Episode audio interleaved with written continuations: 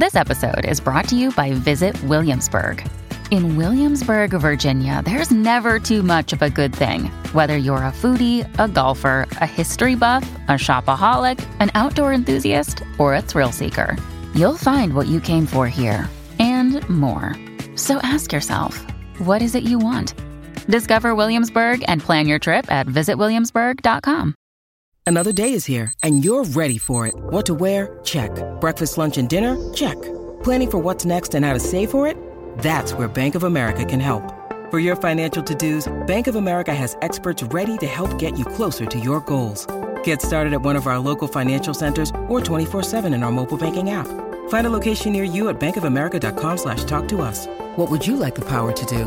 Mobile banking requires downloading the app and is only available for select devices. Message and data rates may apply. Bank of America and a member FDIC. Salut à tous et bienvenue sur eBook, la chaîne de podcast où on vous résume des livres sur le dev perso et le mindset. Vous avez été nombreux à me demander un résumé du livre Can't Hurt Me de David Goggins. Ce qui tombe à pic puisque je m'étais justement mis à le lire, parce que ouais je suis comme ça, j'anticipe à l'avance les lectures que tu vas me demander de faire. Enfin pour être très honnête, c'est déjà un bouquin qui m'intéressait à la base, et je me le suis offert sur Audible le jour même de sa sortie en français, donc en septembre 2023 parce que j'avais entendu parler de Goggins comme étant un personnage inspirant et que la thématique du bouquin me plaisait beaucoup. Parce que les récits à l'américaine, avec un mec qui en a bavé toute sa vie et qui finit quand même par réussir, ça fait rêver tout le monde, et moi le premier, on va pas se mentir.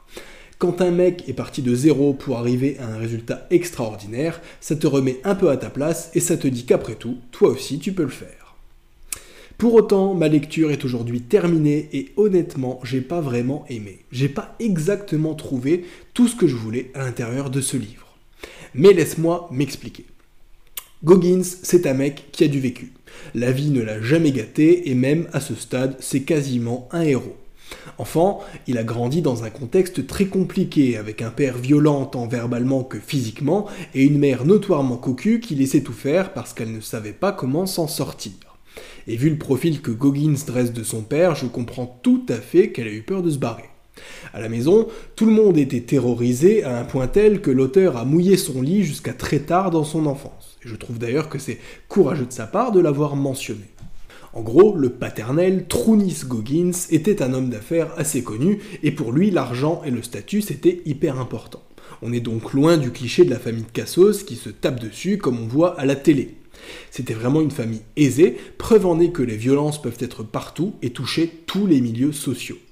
Pour ses deux fils, il souhaitait la même réussite, parce que quand on est un vrai homme, on doit être dur, on doit être fort et on doit être riche. Mais en attendant, Trounis reste principalement concentré sur sa propre réussite, et à cette fin, il force ses deux fils à travailler avec lui dans la patinoire qu'il possède et qu'il dirige. Donc, quand ses deux fils rentrent de l'école, ils savent qu'un travail de nuit les attend, à l'âge de 6 ans. Résultat, privation de sommeil et résultats scolaires catastrophiques, ce qui ne fait qu'aggraver la colère du père Goggins, lequel n'hésite pas à violenter toute la famille pour éviter que ce qui se passe à la maison sorte de la maison. Et même quand c'est le cas, ça ne change pas franchement grand-chose. L'auteur raconte qu'une fois, la police est intervenue au domicile familial dans le cadre de violences qui étaient en train de s'y produire. Résultat, pas de résultat. Trounis a expliqué aux policiers que c'était une famille aisée et qu'à aucun moment sa famille n'était en danger ou malheureuse et qu'il suffisait de regarder leur belle maison pour s'en convaincre. La famille vivait dans l'opulence, c'était grâce à son boulot à lui, et donc forcément il ne pouvait leur vouloir que du bien. L'explication a été suffisante, il raccompagnera les agents jusqu'au seuil de la porte. Preuve encore une fois que dans nos sociétés développées, les violences intrafamiliales sont toujours tolérées. Parce que c'est bien connu, corriger sa femme ou ses gosses à grands coups de ceinture est quelque chose de parfaitement normal et acceptable. Ah, et petite anecdote pour parfaire le doux portrait du père Goggins, il draguait des filles sur son lieu de travail, devant l'impuissance de sa femme, donc la mère de ses deux enfants, qui travaillait avec lui et qui donc assistait à tout ça. Ce qui a participé à la détruire et à la faire plonger dans l'alcool. Heureusement pour elle, elle a un jour réussi à quitter le domicile conjugal. Heureusement pour elle, elle a réussi à prendre ses deux fils avec elle, et heureusement pour elle, elle a réussi avec le temps à se retrouver un conjoint doux et attentionné. Malheureusement pour elle, seuls des petits boulots s'offraient à elle au vu de son faible niveau d'études.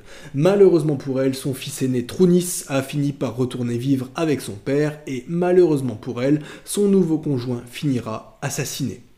Le destin était donc sans répit avec le petit David Goggins qui passe d'un monde opulent mais intrinsèquement violent à un monde de pauvreté où la violence provient cette fois de l'extérieur.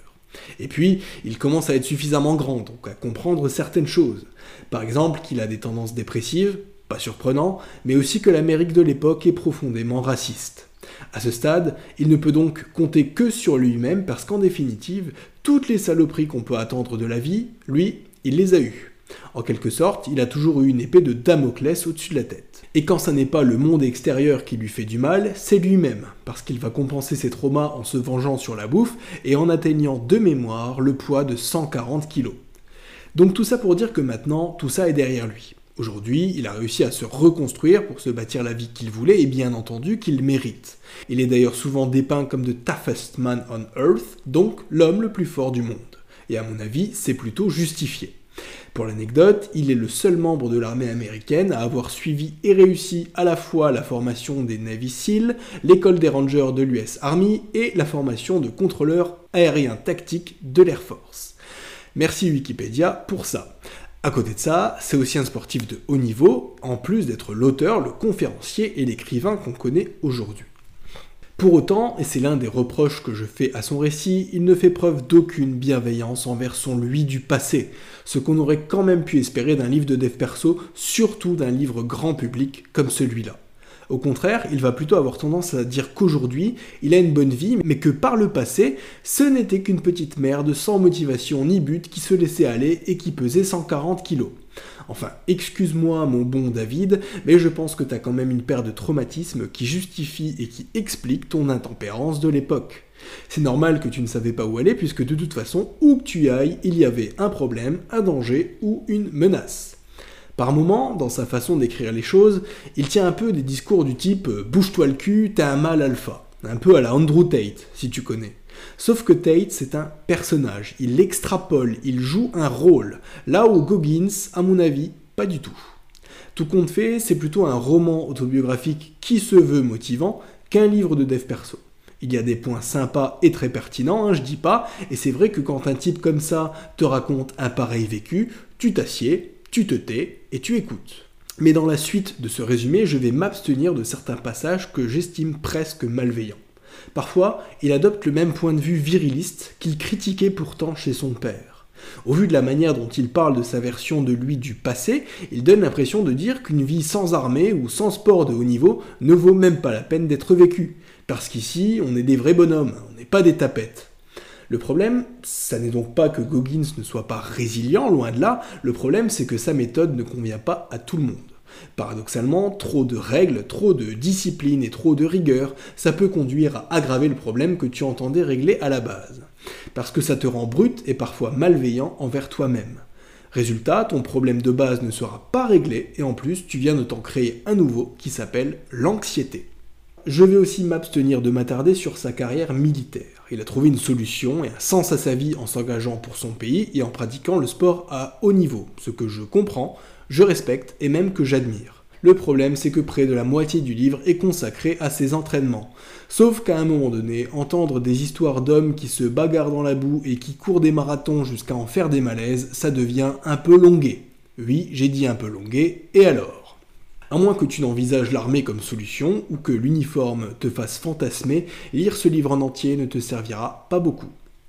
Ceci étant, il offre des idées intéressantes comme on va le voir maintenant. La première, c'est de t'enseigner comment être résilient face à l'adversité. Parfois, la vie est compliquée, parfois elle nous pousse dans nos retranchements, et disons-le franchement, parfois la vie est une pute. Quelqu'un qui arrive à surmonter ces difficultés-là, à se relever et à en faire quelque chose de bien, on dit qu'il va être résilient. La notion de résilience, elle existe depuis des lustres, mais elle a été développée, théorisée et popularisée par le docteur Boris Cyrulnik, qui est un psychiatre très connu, en plus d'être un grand monsieur que j'admire beaucoup. L'idée générale, c'est que quand il nous arrive de la merde, en particulier quand on est enfant, on doit pouvoir en faire un truc et se construire autour de ça d'une manière qui soit socialement acceptable. Et en fait, on en est absolument tous capables, même si c'est plus ou moins facile selon ta situation. Tu le sais, en ce moment, c'est pas la grande forme de mon côté. Et dans ce contexte, j'ai commencé à avoir une thérapeute qui est spécialisée dans les psychotraumas. Et ce qu'elle me disait, c'est qu'en fait, le cerveau humain est capable d'encaisser presque tout. On aura beau lui faire vivre les pires trucs du monde, et bien dans la majorité des cas, il est capable de se rééquilibrer et de se remettre à fonctionner normalement. David Goggins en est d'ailleurs la preuve vivante. D'accord, il garde les stigmates de ce qu'il a vécu, mais à la fin de la journée, il a la vie d'une personne équilibrée. Parce que dans la plupart des cas, les mecs qui ont son vécu finissent junkie, SDF ou finissent par se passer la corde autour du cou. Et je le dis sans jugement aucun parce qu'au final, c'est pas vraiment surprenant. Si la résilience devait être une image, ce serait celle de l'arbre qui arrive à pousser autour d'un vieux poteau ou d'un fil barbelé et que le tronc finit par absorber. C'était plus difficile pour cet arbre-là de grandir que pour les autres, mais au final, il a quand même réussi à le faire, et ses branches, ses feuilles et les fruits qu'il porte seront parfaitement identiques à celles des autres arbres. La deuxième grosse idée développée dans ce livre, elle nous exprime l'importance de trouver la volonté de repousser ses limites physiques et mentales, donc l'importance de l'autodiscipline. Cette idée numéro 2, ça reste l'idée centrale du livre, et en effet, le dépassement de soi, c'est quelque chose de positif dès lors que c'est fait correctement. Pour l'auteur, la plupart des gens n'utilisent leur capacité physique et intellectuelle qu'à 40%. Et en un sens, je pense qu'il a raison. On pourrait tous avoir bien mieux que ce que l'on a et être bien plus que ce que l'on est. On a tous la volonté de devenir plus beau, plus fort, plus intelligent, plus productif, mais tous ne sont pas prêts à fournir l'effort qu'il faut pour ça, ni à maintenir cet effort dans le temps. Par contre, ça doit être fait avec bienveillance envers soi-même. Donc si c'est des objectifs sportifs, attention aux blessures. Et si c'est des objectifs pro, attention au burn-out. Parce que l'important, ce n'est pas que l'objectif final, mais c'est aussi le chemin. Vouloir gravir une montagne, c'est bien beau, mais si tu y vas à main nue, sans équipement adéquat ni entraînement préalable, tu vas juste maltraiter ton corps et accessoirement mourir à mi-chemin. Si je te le dis, c'est parce que j'ai connu une époque comme ça où j'ai un peu joué avec le feu.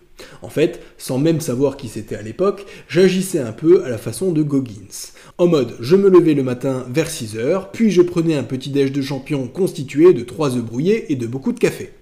Directement après, je commençais ma journée de travail sans prendre de pause, même pas à midi, parce qu'ici on est des bonhommes et on n'est pas là pour se reposer. Une fois ma journée de travail terminée, journée qui durait donc 9 à 10 heures, j'entamais sans transition ma séance de sport quotidienne. Une fois ma séance d'une heure trente finie, je dînais en vitesse pour pouvoir m'atteler à mon autre activité favorite de l'époque, bosser sur les travaux que j'avais à faire à la maison. Sauf que là encore, j'avais tendance à pas trop trop regarder l'horloge et je pouvais facilement terminer à une ou deux heures du matin. Tout ça pour finir par prendre une douche, bah oui quand même, aller me coucher et me relever à 6 heures le lendemain matin pour refaire exactement la même chose. Ah, et accessoirement, j'avais déjà le podcast à gérer à l'époque, je faisais pas mal de dates Tinder, et j'aimais bien aller voir mes potes le week-end. Autant te dire que ça laissait peu de place au temps de sommeil, parce que souviens-toi, ici on n'est pas des fragiles. Sauf que résultat, ça s'est pas forcément très bien fini pour moi, et que j'ai à l'époque multiplié les problèmes de santé. Alors c'est sûr que de l'extérieur, je passais pour un monstre de productivité, un gars accompli qui ne s'arrête jamais, mais j'en suis pas ressorti en conquérant non plus. Donc vouloir se dépasser et être la meilleure version de soi, je comprends l'idée, j'y adhère, mais fais quand même bien attention à y aller progressivement, à ne pas tomber dans l'abus, comme ça a été le cas pour moi et comme c'est à mon avis le cas de David Goggins. Voilà, j'espère que l'épisode d'aujourd'hui t'aura plu. Si c'est le cas, tu likes, tu partages et surtout tu t'abonnes. En attendant, je te dis à bientôt pour un nouvel épisode. C'était ebook. Ciao ciao